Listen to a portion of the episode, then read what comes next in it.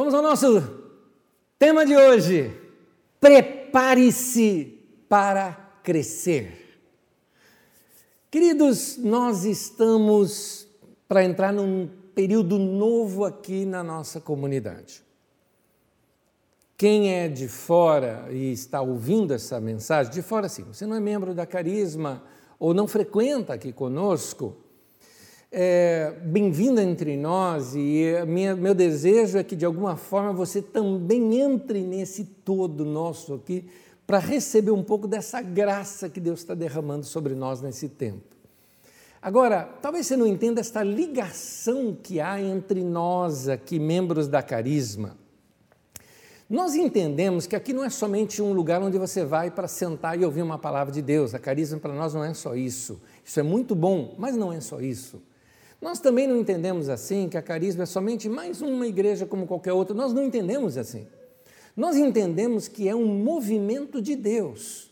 Muitos anos atrás nós usávamos a seguinte frase que a carisma estava cooperando para que haja um mover de Deus que marque a história da nossa geração.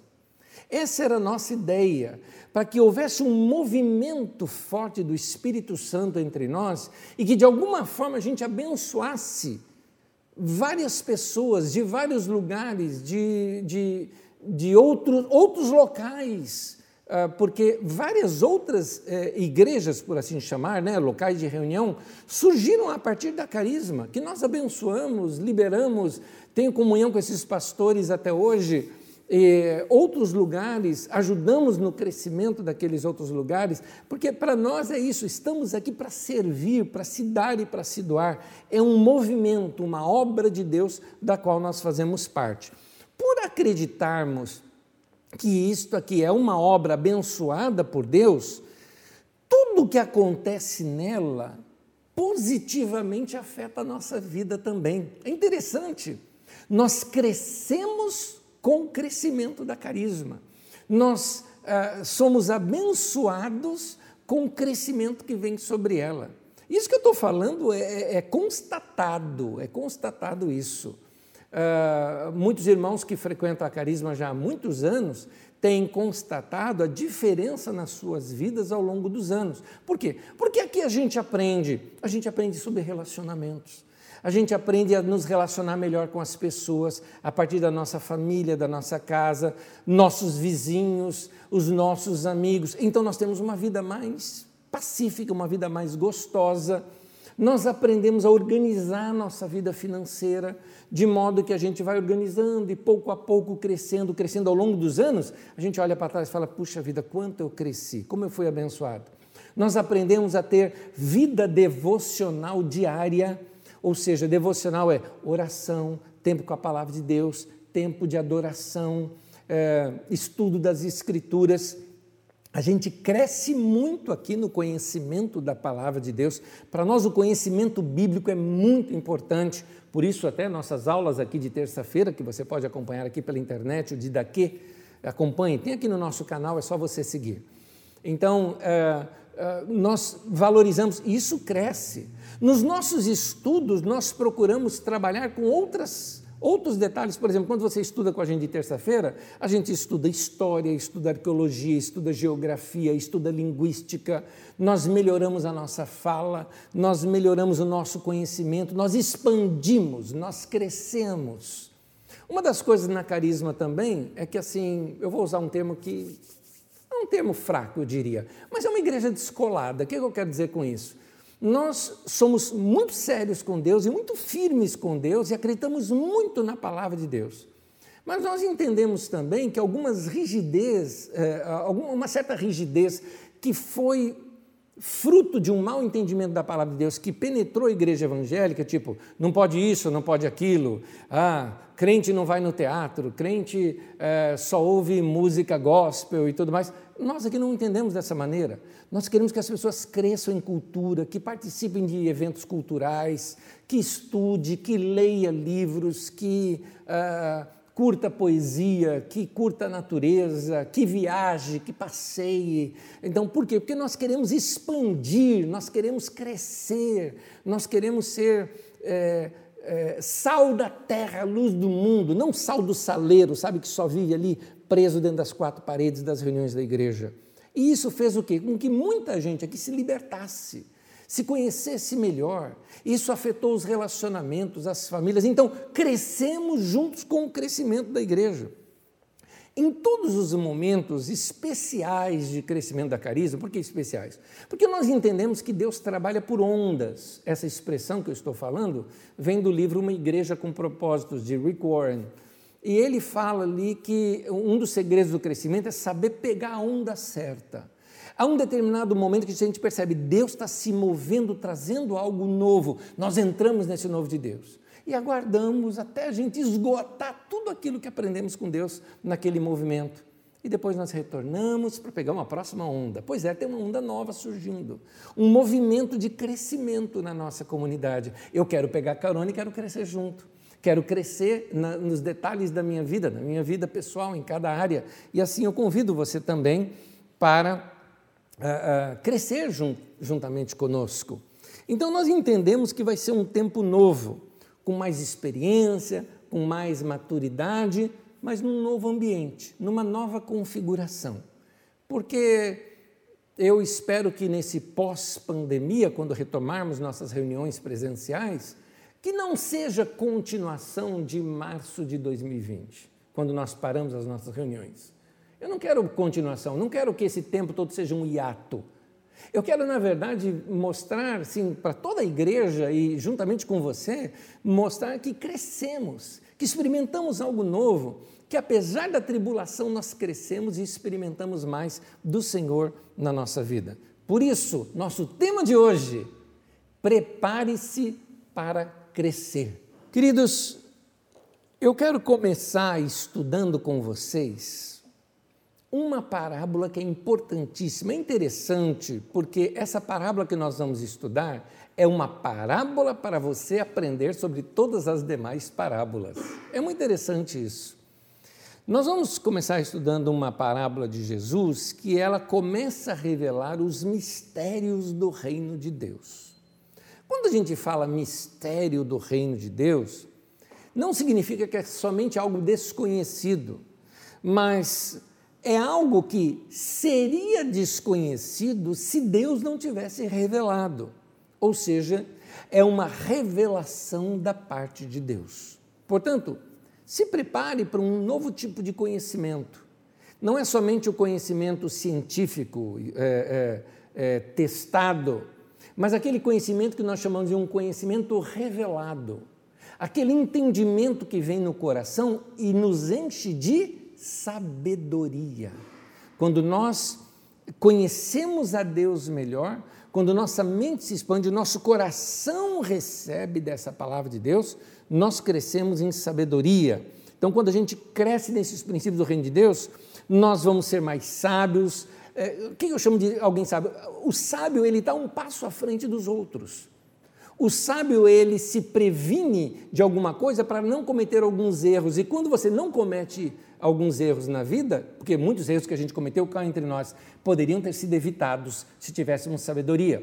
Tiago nos fala: você tem falta de sabedoria? Pede para Deus, Ele dá, Ele dá.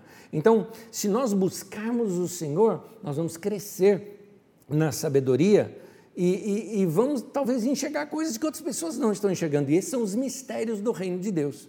No livro de Mateus, no capítulo 13, no versículo 34 e 35, diz assim: Jesus falou todas essas coisas às multidões, à multidão por parábolas. Nada lhes dizia sem usar alguma parábola, cumprindo-se assim o que fora dito pelo profeta: Abrirei a minha boca em parábolas, proclamarei coisas ocultas desde a criação do mundo. O que é isso? Jesus está aqui nas suas parábolas revelando segredos, coisas ocultas do reino de Deus. Essa aí é uma citação que, que Mateus faz do texto de Salmo, Salmo 78, versículo 2. É esse texto que Mateus cita aqui. Como ele disse o profeta, então foi o profeta Asaf quem profetizou isso. A parábola de semeador é um desses mistérios do reino. É interessante que é, essa parábola ela aparece nos três evangelhos chamados sinóticos: Mateus, Marcos e Lucas. Muitas parábolas aparecem em Lucas, não aparecem nos outros, aparecem em Mateus, não aparecem nos outros, mas essa aparece nos três. E é interessante que ela sempre aparece no começo da sessão de parábolas que esses escritores colocaram. Então, é uma parábola sobre parábolas.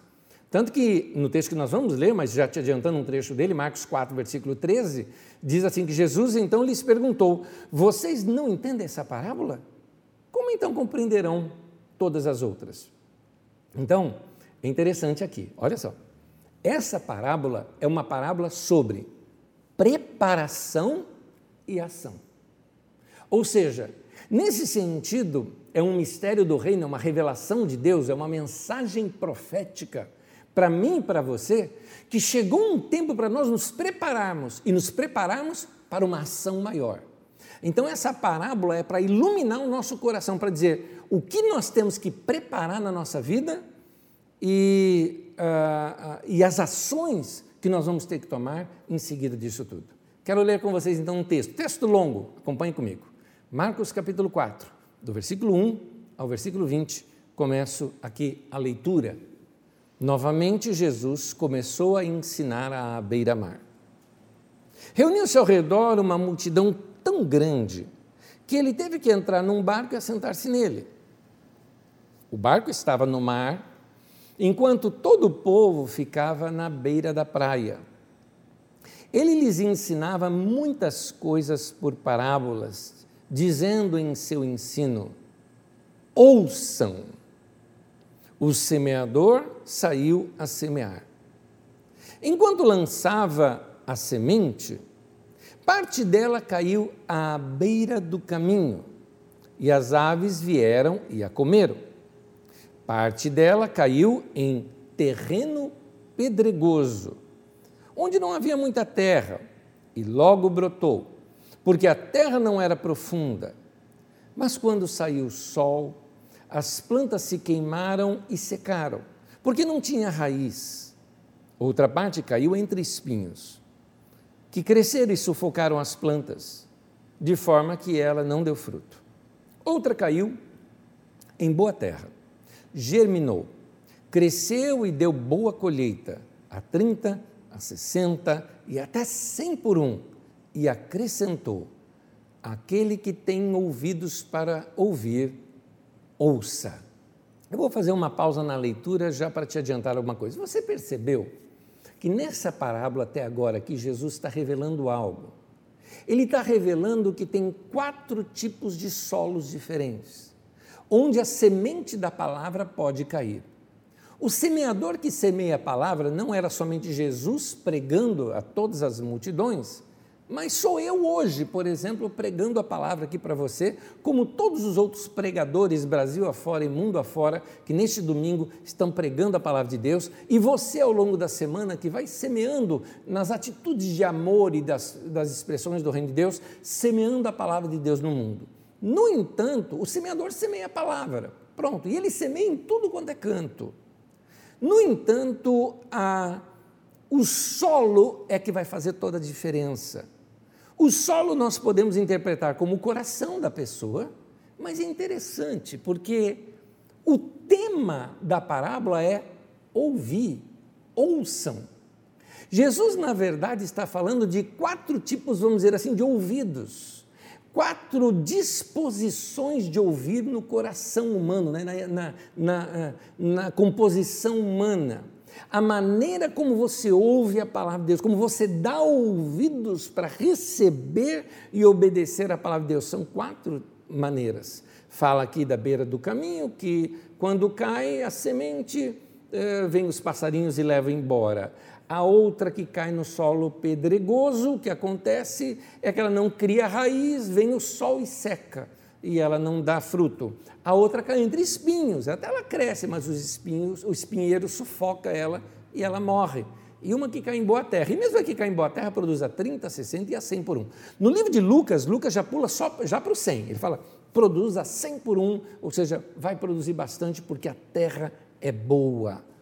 É uma coisa interessante para nós analisarmos nosso coração. Mas a parábola não para aqui. Jesus termina essa parábola e aí o que acontece?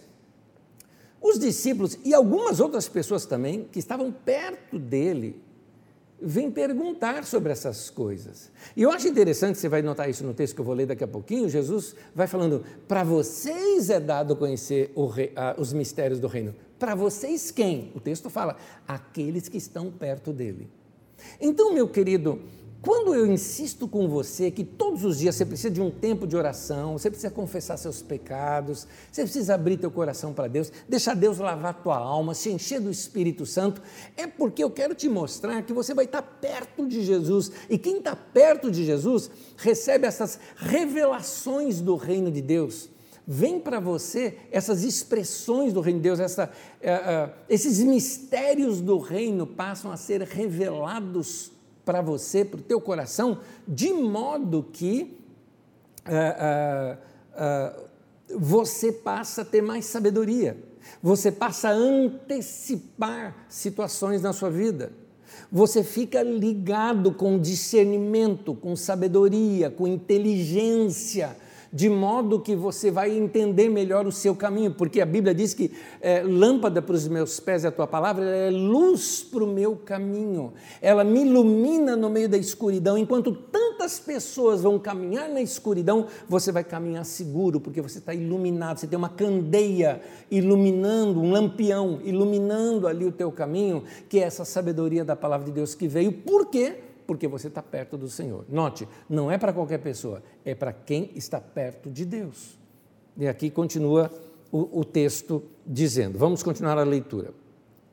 Quando ele ficou sozinho, os doze e os outros que estavam ao seu redor lhe fizeram perguntas acerca das parábolas. Ele lhes disse: A vocês foi dado o mistério do reino de Deus mas aos que estão de fora, tudo é dito por parábolas. Ele lhes disse: A vocês é dado o mistério do reino de Deus, mas aos que estão de fora, tudo é dito por parábolas, a fim de que, ainda que vejam, não percebam, ainda que ouçam, não entendam. De outro modo, poderiam converter-se e serem perdoados. Então Jesus perguntou: Vocês não entendem essa parábola? Então compreenderão todas as outras? O semeador semeia a palavra. Aqui Jesus começa a interpretar o texto. O semeador semeia a palavra. Algumas pessoas são, disse Jesus, como a semente à beira do caminho, onde a palavra é semeada e logo que a ouvem Satanás vem e retira a palavra nelas semeada. Outras, como a semente lançada em terreno pedregoso, ouvem a palavra e logo a recebem com alegria. Todavia, visto que não têm raízes em si mesmas, permanecem por pouco tempo. Quando surge alguma tribulação ou perseguição por causa da palavra, logo a abandonam. Outros ainda, como a semente lançada entre espinhos, ouvem a palavra, mas quando chegam as preocupações desta vida, o engano das riquezas e os anseios por outras coisas, sufocam a palavra, tornando-a infrutífera. Outras pessoas são como a semente lançada em boa terra ouvem a palavra, aceitam-na e dão uma colheita de 30, 60 e até 100 por um. Vamos lá. Deixe-me te explicar um pouquinho como que era feito o plantio naquele tempo. Para isso eu vou te mostrar agora aqui uma figura de um terreno naquele tempo. Como você vê aí nesse terreno, você está vendo uma espécie de divisão entre dois terrenos aí. Coloca a figura 2 para mim, fica mais fácil de compreendermos. Na divisão dos dois terrenos é onde você vê ali as pedras, ou seja, as pedras que você tirou do seu solo, você joga para a divisão entre os dois terrenos. Ali também, como é um terreno que não é preparado e não é cultivado, é ali que ficam os espinhos, assim chamados. Então ali você tem também os espinhos. Ah, a beira do caminho é o lugar de passagem, porque Aqui você está vendo um terreno ao lado do outro, mas tem outro mais abaixo, e tem outro mais abaixo, e tem outro mais lá em cima. Ou seja, ao redor daquele vilarejo vão se construindo determinadas, vão se, vão, vão se tendo determinadas roças, não é, das pessoas, uma após a outra. E tem que ter um caminho para as outras pessoas chegarem na sua roça. Esse caminho é esse caminho que você está vendo aí. O bom solo, que aqui não, eh, não está muito claro, porque só tem ali já o plantio feito, por ele estar amarelo assim, é porque é o trigo que está ali plantado, então realmente é o trigo. Eh, a gente, para nós aqui, seria uma área verde, né? Na verdade, aqui é esta área que é o bom solo, que é onde está o trigo plantado. Ele é feito valas bem grandes, né? E, e, quando fazem essas valas, naquela, naquele espaço entre a vala e o caminho, é o chamado a beira do caminho, onde caiu o, o, o uh, onde caíram as sementes. Explicando para você como é que era feito o plantio ali no Oriente Médio, se fazia da seguinte forma: tem uma época certa, época que dá uma chuvinha fraca chamada chuva temporã. Tem a chuva temporã e a serôdia. Temporã é as primeiras chuvas. Nessas primeiras chuvas umedece, facilita um pouquinho você passar o arado ali. O arado era colocado em dois bois, é colocado o jugo, né, o acanga, nos dois bois, que é um, um negócio aqui no, no ombro, aqui no, no, no pescoço do boi. Nela é amarrado o arado e os dois bois vão caminhando juntos, puxando ali o arado, e o arado vai entrando na terra e levantando, afofando aquela terra. No entanto, nesse processo se encontra pedras no meio do caminho. Essas pedras muitas vezes são grandes, então elas têm que ser marretadas, não é? Para quebrar essa pedra. É um trabalho difícil, porque ali nesse, nessa época do ano é uma época de muito sol, então é um trabalho difícil que você quebra aquelas pedras para poder arrancá-las e você joga onde? Você joga ali, depois ali da beira do caminho, não é? Você joga ali na divisa. Conforme caem as chuvas, as chuvas vão enchendo essas valas que foram criadas. É, acontece que quando caem as chuvas também, a chuva movimenta a terra. Imagina uma chuva forte, ela lava a terra, ela movimenta a terra. Hora que movimenta a terra, as pedras emergem, as pedras começam a aparecer, as pedras do terreno. Então, mesmo que você tenha limpado as pedras do seu terreno para um plantio, depois de um ano, com tanta chuva, raiz, eh, árvore, eh, eh, plantas que foram arrancadas, novas pedras ali naquele terreno vão aparecendo, até porque é muito pedregoso aquele terreno ali de Israel. Então, de tempo em tempo, vai encontrar essas pedras que você tem que fazer uma revisão do seu trabalho. Você precisa é, novamente trabalhar arduamente ali, né? não só para cavar a terra, mas para também remover pedra. É interessante a maneira de semear. Aqui nós costumamos semear assim: você faz um buraquinho no chão, põe um pouquinho de semente, faz outro buraquinho, põe um pouquinho de semente. Lá não. A maneira deles semearem é assim: vocês fazem essas valas, não é? Pega a sua semente e sai jogando. Sabe igual a gente joga comida para galinha? É assim que o semeador sai a semear. Ele joga para todo quanto é canto. Até porque ele espera que mesmo aquela que caia lá no meio do espinho da pedra, de alguma forma ela possa brotar. Então ele vai jogando, ele joga para tudo quanto é lado para ver se de alguma forma aquelas sementes é, é, crescem, dão algum fruto. Depois ele recoloca as terras no lugar, ou seja, cobrindo aquelas sementes, mas algumas sementes acabam ficando expostas. Tanto que o texto fala aqui de uma semente que caiu na beira do caminho.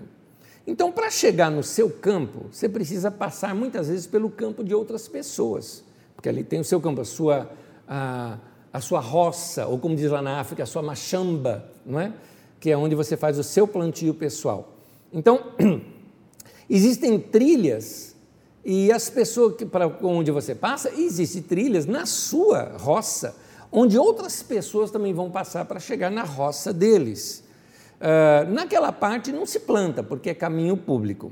Então, a primeira semente ela cai na beira do caminho, ou seja, o agricultor cavou mais que ele pôde aproveitar do seu terreno, fez uma vala bem perto ali da, da trilhazinha e acontece que às vezes o semeador tentando acertar ali a vala, acaba sementes ficando na, na, na esquina, vamos dizer assim, não é? entre o caminho e, a, a, e, o, e o buraco, a vala onde você deveria jogar a semente.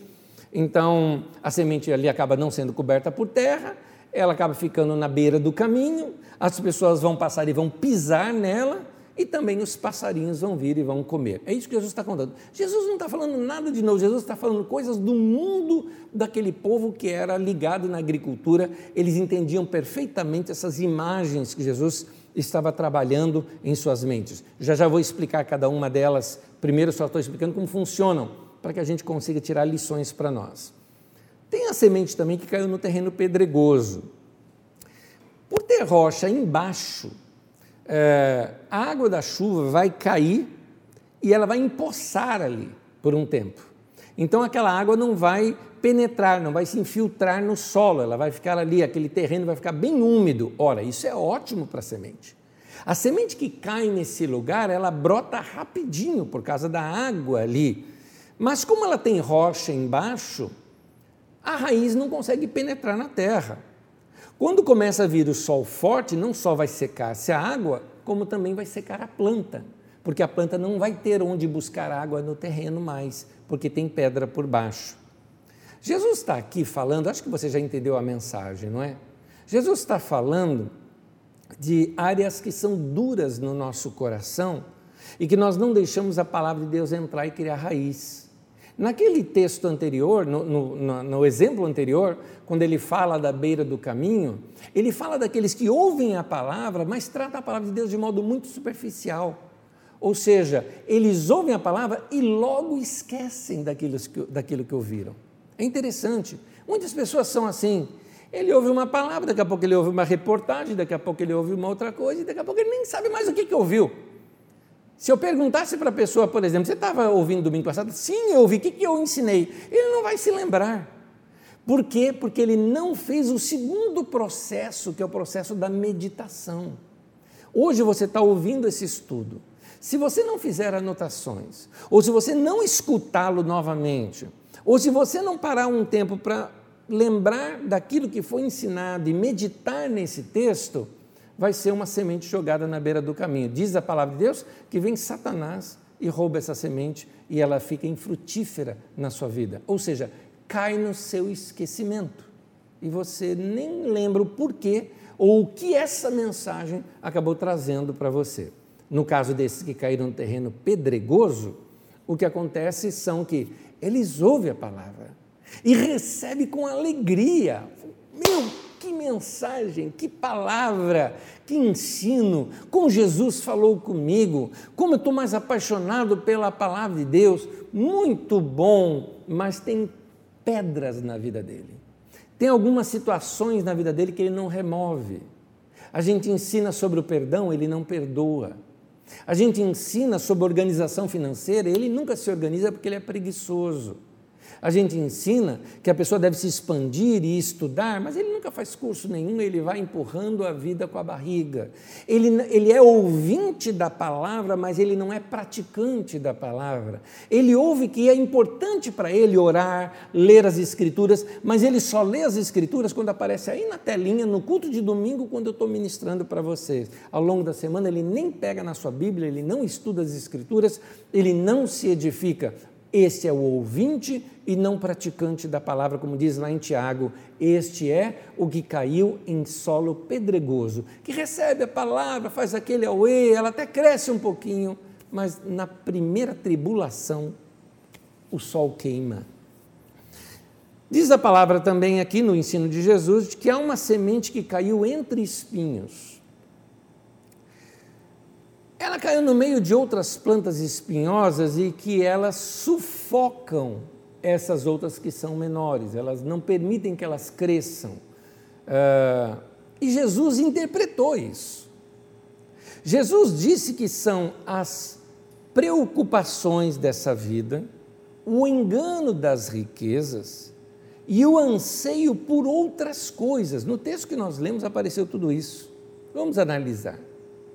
Jesus está dizendo então que as preocupações dessa vida têm o poder de sufocar essa palavra dentro de nós. Tiago explica isso lá em Tiago capítulo 1, versículo 8, da seguinte forma: ele diz assim: Pois tem mente dividida e é instável em tudo o que faz. É interessante que Tiago, quando ele fala sobre ter mente dividida, ele fala isso num contexto em que ah, ah, ele vem falando sobre sabedoria. Ele vem falando: quem tem falta de sabedoria, pede para Deus, pede com fé, pede sem duvidar. E aí ele fala da pessoa que tem a mente dividida e que é instável em tudo o que faz. É interessante isso porque as preocupações dessa vida é, frustra geram para você o quê? Frustração, estresse, ansiedade. Mas, por um outro lado, a frustração ou o estresse e a ansiedade é consequência de uma vida sem sabedoria também. Também. Eu não estou dizendo que todo mundo que está sofrendo de crise de ansiedade é porque não é sábio. Não é isso que eu estou dizendo. Mas você sabe muito bem que quem não age com sabedoria no dia a dia, ele provoca um tipo de problema na vida dele que causa ansiedade. Ele não age com sabedoria e estraga um relacionamento. Daqui a pouco o marido ou a mulher começa a falar de separação, a pessoa fica com ansiedade, com crise e tudo mais, mas o problema está lá atrás. O problema está na falta de sabedoria. Na falta de sabedoria de como lidar com a pessoa, de como tratar com a pessoa, na maneira como fala com a pessoa, ofensas que fez, que plantou coisa ruim no coração do outro e nunca foi lá arrancar essas ervas daninhas, pedindo perdão, assumindo e corrigindo. Então, vai afastando o relacionamento por falta de sabedoria. Essa mente dividida é isso. A pessoa ela quer fazer dez coisas ao mesmo tempo e não faz nada bem feito. Então, é, ela acaba não realizando nada na vida, ela não constrói nada na vida porque ela vai destruindo relacionamentos, ela vai se afastando de pessoas, ela é, vai, vai se desgastando no que faz, encontra uma coisa nova e fica, fica, fica naquele, daqui a pouco causa um estresse, um desgaste mental, físico é, na sua vida, e tudo isso a Bíblia chama o quê? De instável. O instável é o contrário do equilibrado, e o equilibrado é o saudável.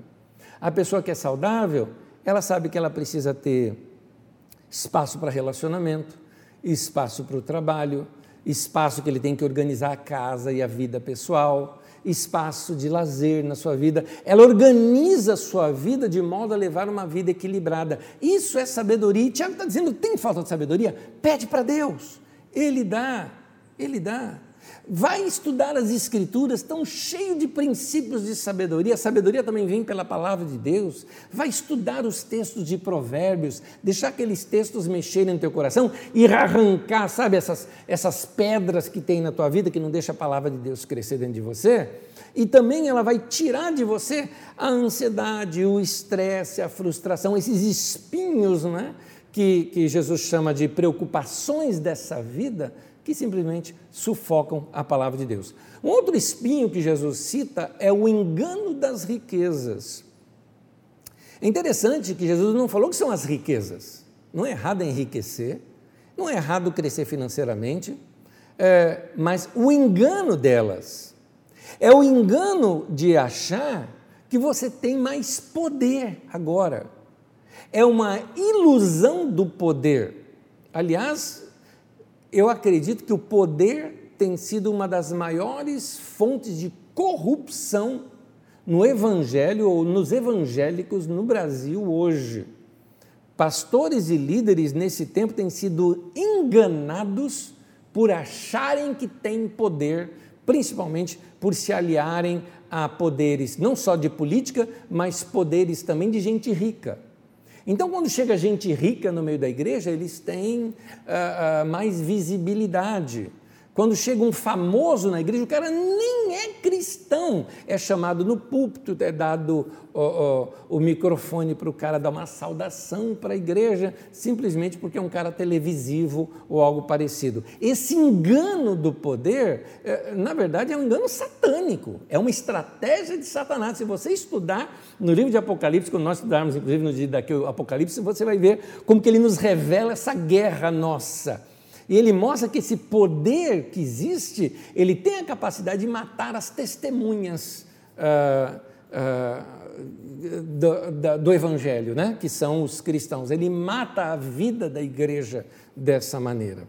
Então, mas eu queria dizer o seguinte: nem o poder, nem a riqueza cria o coração. o poder ou a riqueza, eles revelam o nosso coração. Numa das nossas aulas aqui no Didaquê, nós estudamos isso recentemente, que eh, a pressão externa revela o que está dentro do nosso coração. Por isso, meu irmão, a Bíblia está dizendo aqui que o engano da riqueza pode ser um espinho que vai sufocar esse ardor da palavra de Deus no seu coração, essa paixão por Deus no seu coração, esse desejo de querer crescer em Deus. É, toma cuidado. Uma pergunta para a gente se fazer: quanto dinheiro é muito dinheiro? Eu diria o seguinte: o tanto que fizer você não depender mais de Deus. O tanto que fizer você não confiar mais. Não importa quanto seja. Tem gente que, porque tem 10 mil na conta, ele fala, ah, estou tranquilo, não precisa mais orar, não ora mais. Quando ele estava necessitado, quando ele estava endividado, quando ele estava apertado, buscava Deus, orava a Deus, pedia a solução dos seus problemas. Agora que está bem, tem uma graninha na conta, pronto, para ele aquele, aquele tantinho já, já, já resolveu. É, é, qualquer quantidade que substitui a sua confiança em Deus, não importa se é 10, se é 100 ou se é um milhão, não importa, se você não não continua renovando o teu coração para Deus e a sua paixão por Deus, toma cuidado com isso. O texto também, Jesus disse que um dos outros, ou um outro espinho que pode sufocar a palavra de Deus na sua vida, ele chama de o anseio por outras coisas. É interessante esse modo genérico, ele não faz uma lista aqui, por quê? Porque a lista não importa. O que, que ele quer dizer é o seguinte: tudo aquilo que te leva para longe de Deus. Qualquer coisa que não é Deus ministrando na tua vida, meu querido, você tem que tomar cuidado. É, é, porque tudo aquilo que não te leva para perto de Deus é um perigo na sua vida. Você tem que prestar atenção. É um espinho que pode sufocar a palavra de Deus na sua vida. Num outro, continuando aqui a nossa história da, da semeadura, finalmente Jesus fala de uma semente que cai na boa terra. A boa terra, ela nasceu e ela deu resultado. Ela é uma boa terra porque ela foi arada, ela, foi, ela não tem pedra nela, ela não tem espinho nela, é uma terra boa, é uma terra preparada. Eu acho interessante que Jesus, ele usava figuras de textos que já estavam na mente do povo. Então, quando Jesus fala, por exemplo, produziu a 100 por um, tinha um, uma referência na mente dele. Sabe qual? Lá do livro dos princípios. A palavra Gênesis é a palavra princípio. Então, lá do livro dos princípios, Gênesis 26, versículo 12, conta de um dos patriarcas, que é Isaac. Isaac formou lavoura naquela terra e no mesmo ano colheu a 100 por um. Agora, olha a continuação. Por quê? Por que, que ele colheu 100 por um? Porque o Senhor o abençoou. Meu irmão, minha irmã, é isso que você precisa na tua vida. Você precisa da bênção de Deus na tua vida. É a bênção de Deus que faz toda a diferença. Não adianta que trabalha, trabalha, trabalha, trabalha, trabalha e o dinheiro nunca dá. Falta a bênção de Deus na sua vida. É, já viu aquela expressão bem popular, sertaneja, essa expressão aqui, né? bem interiorana, essa expressão aqui no Brasil. Eu acho até que ela é bem assim católica, né? porque é de heranças bem antigas do cristianismo aqui no Brasil, que diz assim: é, o muito com Deus não é nada, mas o pouco com Deus é muito. E é verdade. Linguagem popular, sabedoria popular, mas cheia de realidade, é verdade isso. Não importa o quanto que você ganha, não importa o quanto que você tem de bênção de Deus na sua vida. Não importa se você tem muito ou se você tem pouco, a questão é se você está no caminho certo, fazendo o que Deus te chamou para fazer, realizado com Deus, em contato com Deus, em comunhão com Deus e com a bênção de Deus na sua vida. É a bênção de Deus que faz toda a diferença. Eu deixo aqui alguns conselhos para você. O primeiro conselho que eu te deixo vem da própria parábola, porque o tema da parábola é ouçam. Jesus ele começa dizendo assim: ouçam, e ele termina dizendo: quem tem ouvidos para ouvir, ouça. Então a parábola está falando dos tipos de ouvidos que a gente tem, a maneira como a gente ouve a palavra e reflete, e, e, e, e cumpre, e obedece, e pratica a palavra de Deus. Então, tenha ouvidos para ouvir. Tenha, porque tem muita gente que tem ouvido para ouvir, mas não ouve. Jesus cita isso, aliás, os profetas citam isso. Quando os discípulos eles se reúnem ali, estão interessados na parábola, e Jesus Jesus cita um texto provocativo de Isaías. Isaías cita um texto provocativo para o povo. Ele queria provocar algo, é uma ironia, é uma provocação para gerar obediência por parte dos ouvintes. Jesus citou com a mesma provocação. O que Jesus está querendo dizer é mais ou menos o seguinte: falou, ó, gente, é o seguinte, eu estou fazendo algo novo e eu quero saber quem de fato está comigo nessa. Eu estou fazendo algo novo, eu quero saber quem está ouvindo minha palavra e vai praticar minha palavra. Eu estou fazendo algo novo, eu preciso de gente que esteja grudada aqui comigo, que esteja junto comigo, porque nós vamos avançar e vamos fazer algo novo. É por isso que eu estou acordando vocês, despertando vocês com essas palavras, para quê?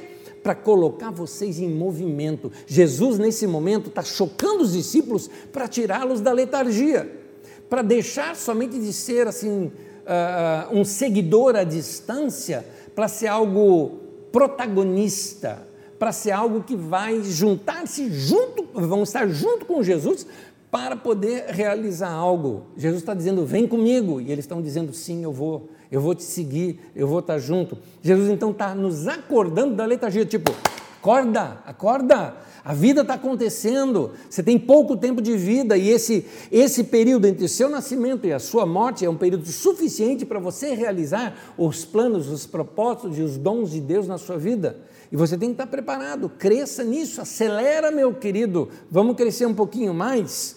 Então, Jesus, ele é interessante, ele usa uma tradição profética.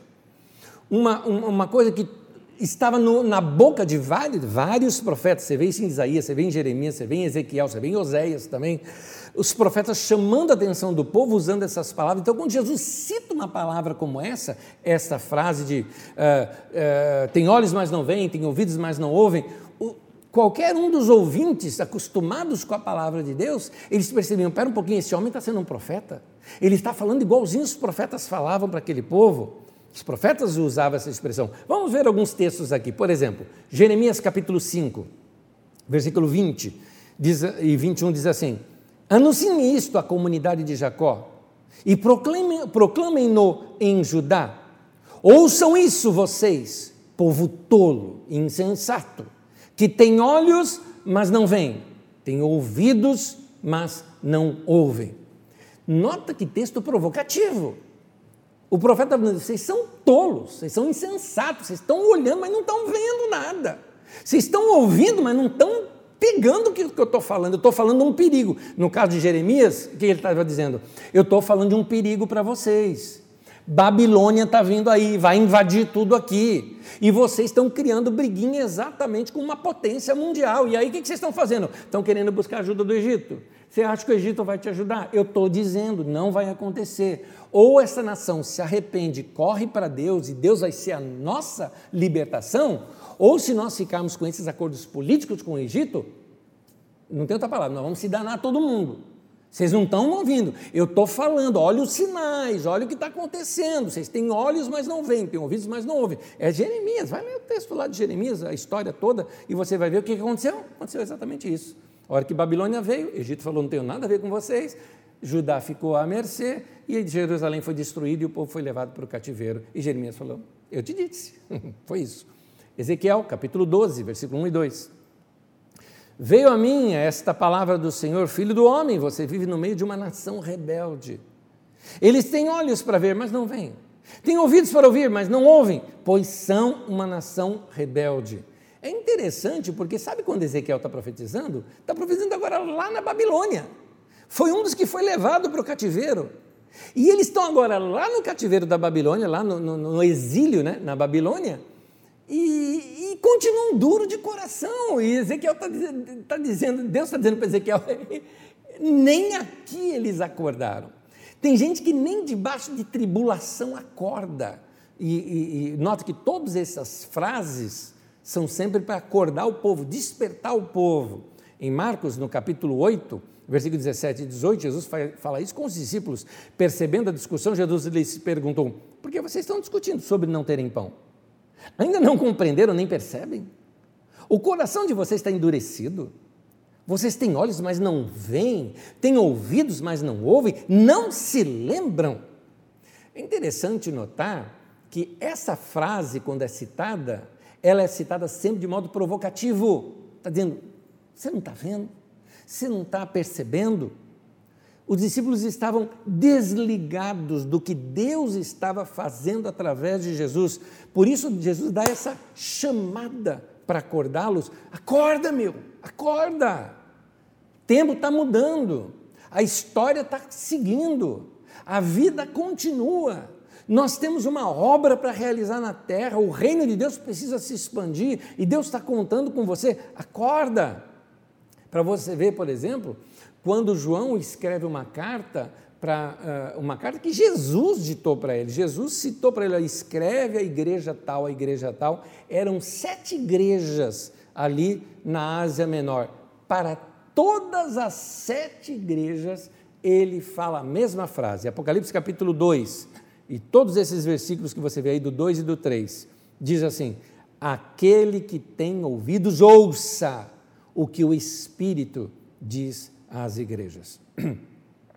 Queridos, qual é a lição para nós aqui? A lição para nós é que nós podemos estar com o nosso coração, com nossos ouvidos, distraídos com outros assuntos. Talvez nossos ouvidos estejam uh, distraídos com outros problemas e estamos, não estamos percebendo o que Deus está fazendo nos bastidores. Por quê? Porque só quem está junto dele, lembra do texto bíblico que eu li lá de, de, Marcos capítulo 4? Os que estavam junto dele perguntou das parábolas, Jesus falou: A vocês é dado conhecer os mistérios do reino. Os de fora vai ser só uma parábola, vai ser só uma historinha bonitinha, vai ser só uma pregação legal que eles vão ouvir. Então, se você está ligado com as coisas do reino de Deus, está perto do coração de Jesus, é, você não vai estar tá distraído com esses tantos outros assuntos do nosso tempo. Gente, de vez em quando tem que desligar um pouquinho a TV, sair um pouquinho das páginas da internet, parar de ver tanto noticiário ou vida dos outros. Tem hora que você precisa se isolar dessas coisas e se concentrar naquilo que realmente vai produzir algo na tua vida. É, há uma ordem das coisas. Eu ah, pastor, mas eu estou agora é, na faculdade. Legal, mas não abandona o reino de Deus porque você está na faculdade. Ah, mas eu estou agora com muita coisa no meu trabalho, mas não abandona o seu crescimento no reino de Deus porque você está cheio de trabalho. Ah, mas eu estou agora, está um problemão lá na minha casa, na minha família, mas não coloque, veja bem, igreja, a família vem antes de igreja, mas não vem antes de Deus. Deus tem que vir primeiro na sua vida em todos os aspectos, em todos os momentos, em qualquer situação, com qualquer comparação que você faça, Deus tem que vir primeiro. Então, o seu tempo com Deus é inegociável. É por isso que Jesus ensina algo em Mateus capítulo 6, versículo 31 ao 33, ele fala: "Portanto, não se preocupem dizendo que vamos comer, que vamos beber ou o que vamos vestir". Sabe o que é isso? Fica aí no texto comigo. Sabe o que é isso? Jesus chamou naquele outro texto de as preocupações da vida. Jesus está dizendo: cuidado com as preocupações da vida pois os pagãos é que correm atrás dessas coisas. Pagão é alguém que vive longe de Deus, tá? Que não tem comunhão com Deus. O pagão é que coloca o trabalho na frente de Deus. O pagão é que coloca é, é, os problemas na frente de Deus. O, padrão, o pagão é que coloca qualquer outra coisa na frente de Deus. E essas coisas, o que, que eu faço com essas coisas? Jesus disse, mas o Pai Celestial sabe que vocês precisam delas. Eu gosto dessa expressão o Pai sabe, Ele vai cuidar de você. E aí vem o arremate, olha o que Jesus ensina: busquem, pois, em primeiro lugar, acima de tudo, o prioritário na sua vida, o reino de Deus e a sua justiça, e todas essas coisas lhe serão, nota, vai ser acrescentada todas essas coisas na sua vida. Olha o que Deus está nos ensinando. Quando você coloca o reino de Deus em primeiro lugar na sua vida, Deus abençoa a sua saúde, Deus abençoa a sua família, Deus abençoa as suas finanças, Deus abençoa o seu trabalho, Deus abençoa o seu estudo, Deus abençoe o seu redor. Você tem o shalom de Deus, a paz de Deus. Shalom é a palavra hebraica para paz, que não significa só paz interior, mas paz ao derredor, paz em tudo na minha vida. Minha vida está gostosa, minha vida está boa. Por quê? Porque o reino de Deus é prioridade na minha vida. Jesus está dizendo, interessante, que ele começa esse texto que eu li com vocês agora, dizendo: não se preocupem eu gosto de separar a palavra preocupação da seguinte forma: pré-ocupação. Não se ocupe antecipadamente com coisas que nem mesmo aconteceram. Você está preocupado com amanhã. Aliás, o versículo seguinte desse fala: por que você preocupa com amanhã? Basta cada dia o seu mal. Jesus está dizendo: vivo hoje, vivo agora. Agora a prioridade sua é buscar o reino de Deus. Gente sem Deus é que fica correndo atrás de um monte de coisa, mas o Pai sabe. O Pai sabe do que você precisa. A prioridade da sua vida não é a sua realização emocional de um namorado ou de um problema de relacionamento, ou da, a prioridade na sua vida é estar apaixonado pelo reino de Deus, pelas coisas do reino de Deus, e essas demais coisas, o Pai sabe que você precisa delas, e Ele vai acrescentar isso na sua vida, e você vai perceber: veio de Deus, veio no tempo certo, veio na hora certa, não precisei ficar pré-ocupado com algo. Busque em primeiro lugar o reino de Deus, conecte-se com Deus e deixe que Ele revele esses mistérios do reino no seu coração. Para você ser uma pessoa sábia, apaixonada pelas coisas demais, uh, pelas coisas de Deus, ou demais, nosso Pai acrescenta na nossa vida. Por isso que eu estou te falando, olha o tema de hoje, agora que você entendeu. Prepare-se para crescer. Prepare-se para crescer. Então, você tem que ter um coração preparado, um ouvido preparado, um solo bom para receber a palavra de Deus. O semeador, antes de semear, ele tem que queimar os espinhos.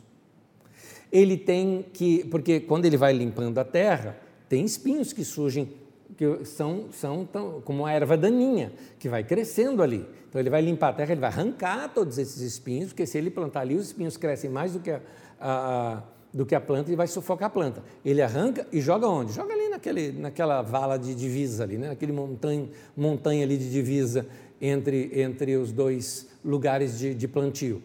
Ele tem que lavrar a terra, como diz o profeta Oséias, lavrar o campo do pousio, né? aquele solo duro, ele tem que rasgar o solo duro, tirar as pedras, jogar para a lateral e deixar o solo preparado. É isso que os profetas chamava a atenção do povo, Oséias capítulo 10, no versículo 12, o texto de Oséias 10, 12 diz assim: Semeiem retidão para si, colham o fruto da lealdade. Olha aqui que ele diz: façam sulcos no seu solo não arado, pois é hora de buscar o Senhor, até que ele venha e faça chover justiça sobre vocês. É interessante notar no texto que ele fala assim: façam sucos no seu solo não arado. Ele está falando de plantio mesmo da terra das pessoas? Não, ele está falando do coração do povo. Faça sulcos lá na sua vida para que a palavra de Deus possa penetrar. E ele fala, porque é hora de buscar o Senhor. Meu irmão, palavra do profeta Oséias, palavra que, com todo respeito, eu repito aqui para você como um profeta: digo, é hora de buscar ao Senhor. Anésio, que tempo é esse? Tempo de buscar Deus tempo de fortalecer, sua, sua, de aprofundar as suas raízes, tempo de conhecer mais as Escrituras, tempo de se fortalecer como cristão, como pessoa apaixonada por Deus, tempo de entender que a vida não é só essa coisa aqui, a nossa vida é eterna, ela ultrapassa essa vida terrena nossa. Por isso que a Bíblia diz: buscai as coisas que são de cima, onde Cristo está centrado à destra de Deus, diz lá no texto de Colossenses. E diz aqui o texto: é tempo de buscar o Senhor até que Ele venha e faça chover justiça sobre vocês. Vamos esperar essa chuva de Deus entre nós que vai fazer essa semente brotar. Profeta Jeremias, capítulo 4, versículo 3 e 4 diz assim: Assim diz o Senhor ao povo de Judá e de Jerusalém: lavrem os seus campos não arados. Olha aí, de novo o profeta falando isso, é outro profeta num outro momento e não semeiem entre espinhos. Olha aí de onde Jesus tirou a ideia. Não semeiem entre espinhos. Purifiquem-se para o Senhor. A tradução de Almeida atualizada, nesse trecho agora aqui, ele diz assim: circuncidai o vosso coração. Purifiquem-se para o Senhor. Sejam fiéis à aliança, homens de Judá, habitantes de Jerusalém. Se não fizerem isso, a minha ira se acenderá e queimará como fogo. Por causa do mal que vocês fizeram, queimará e ninguém conseguirá apagá-la. O que o texto está dizendo é o seguinte: corrija o teu coração, faça uma circuncisão no seu coração, Corta do seu, seu coração aquelas coisas que estão te impedindo de você fazer uma aliança comigo. É isso que Deus está te falando. Deus está te dizendo: faz isso. Eu quero chover sobre a terra, mas se você não fizer, eu vou mandar fogo, porque eu vou precisar queimar esses espinhos todos que tem na sua vida. Então, circuncide o seu coração, meu irmão. Rasga o seu coração para Deus. Chega para Deus, tenha coragem de dizer para Deus, como diz lá no texto de Salmos: Senhor, sonda-me, ó Deus. O Senhor conhece meu coração, vasculhe o meu coração. Coloca a lanterna aqui, ilumina meu coração e vê se há em mim algum caminho mau.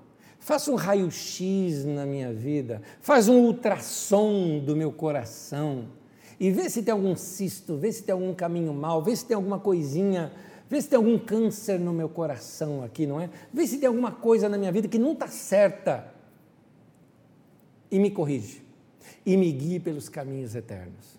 O Salmo diz isso para nós.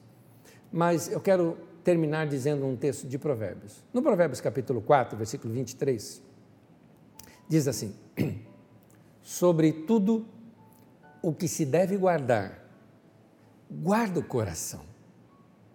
Eu vou repetir.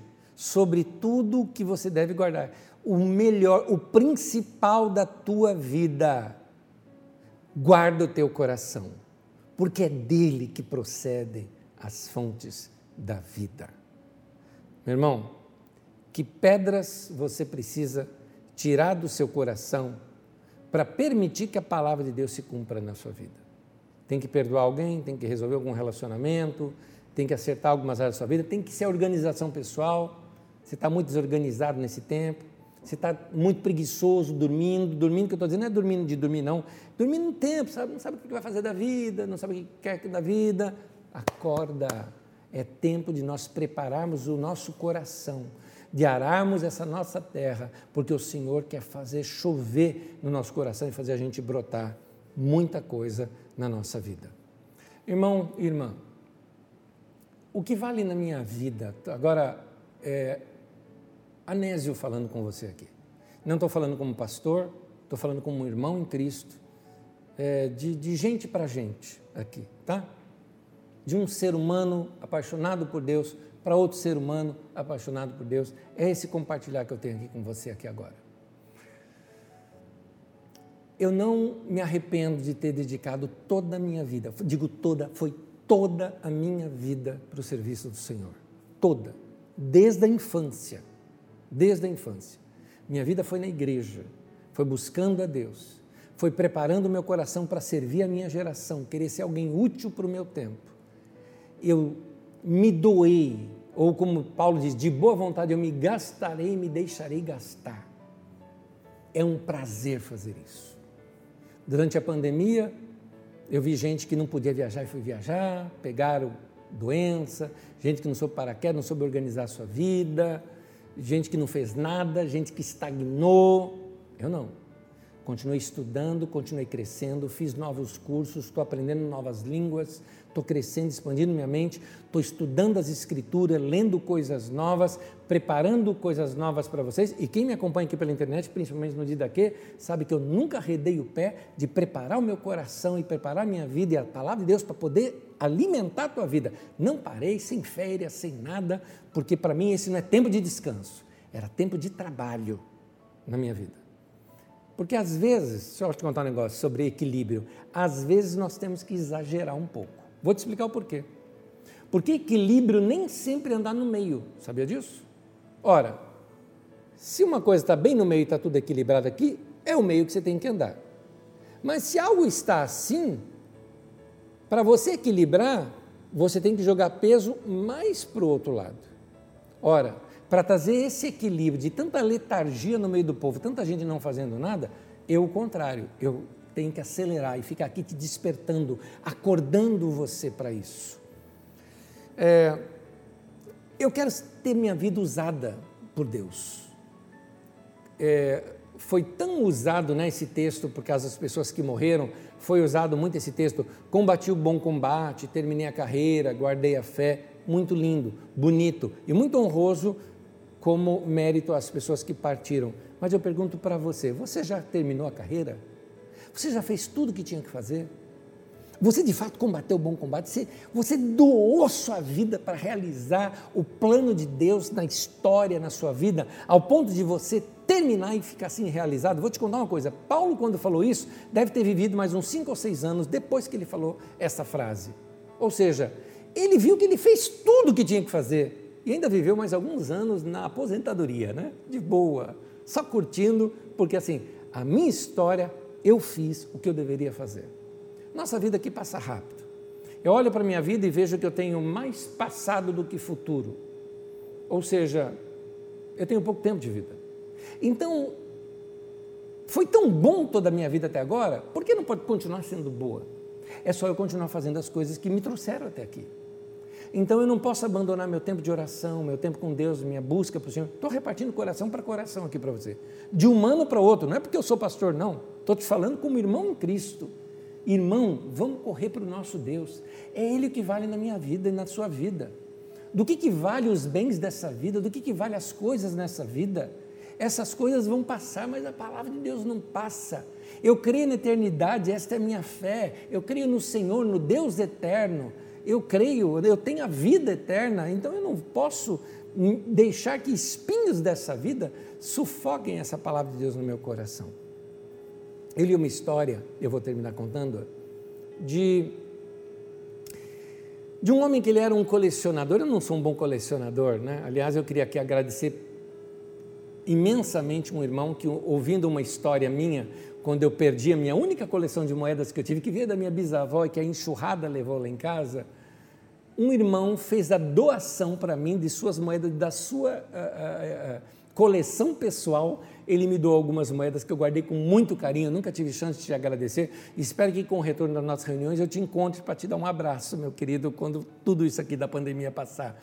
Porque eu, eu, sou muito grato por você, eu não tinha ali alguma, um detalhe, eu não tinha um nome, um telefone para poder te agradecer, você me mandou e eu te agradeço demais, tá? O presente que você me deu das suas moedas para minha nova coleção. Mas, voltando aqui, é, é, um colecionador de canetas, ele gostava tanto de canetas que ele comprava aquelas canetas bonitas e ele colecionava.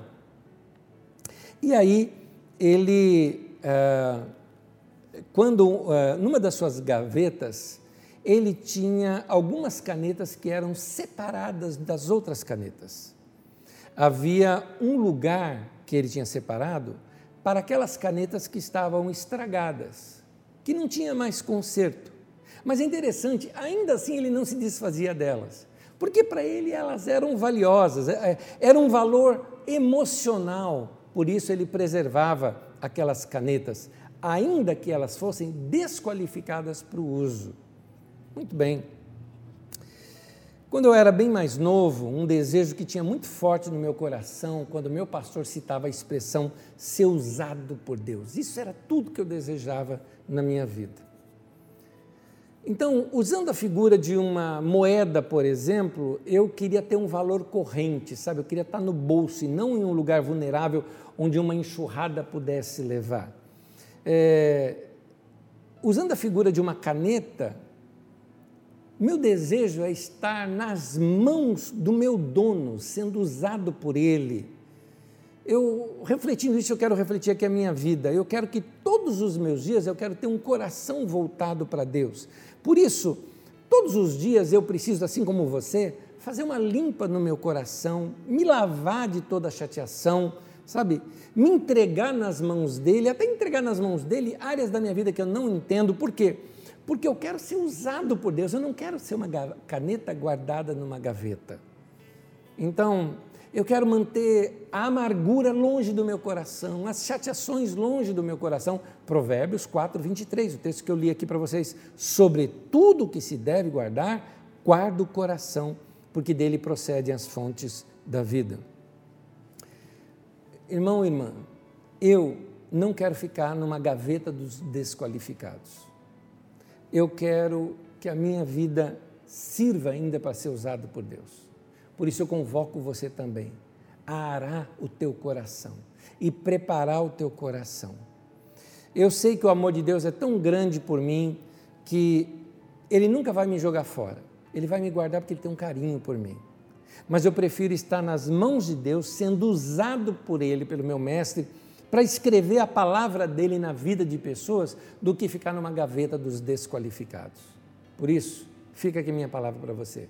Corra para Deus, limpe teu coração, tire aquelas pedras e espinhos lá de dentro, prepara o seu coração. Essa mensagem é uma mensagem de prepare-se para crescer, é uma mensagem de preparo e de ação. Então, prepare o seu coração para experimentar um tempo novo de Deus na tua vida. Por isso, o tema de hoje: prepare-se para crescer. Essa é uma profecia, essa é uma palavra de Deus para você. Oremos. Senhor, no nome de Jesus, nós abrimos o nosso coração para o Senhor, para que o Senhor vasculhe o nosso coração. Se tiver alguma coisa má, revela para nós. Nós queremos tirar essas pedras do nosso coração.